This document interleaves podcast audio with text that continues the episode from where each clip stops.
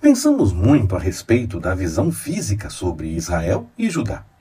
E o Senhor tem o povo escolhido mesmo. A partir desses, o Senhor aponta para a salvação, convidando a outros povos igualmente.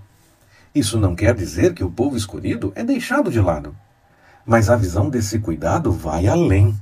Mais que apenas o cuidado de Israel, que é uma realidade sim, o Senhor aponta para o cuidado de todos que buscam a sua vontade. Isso quer dizer que estamos incluídos nisso. Você se alegra com essa realidade?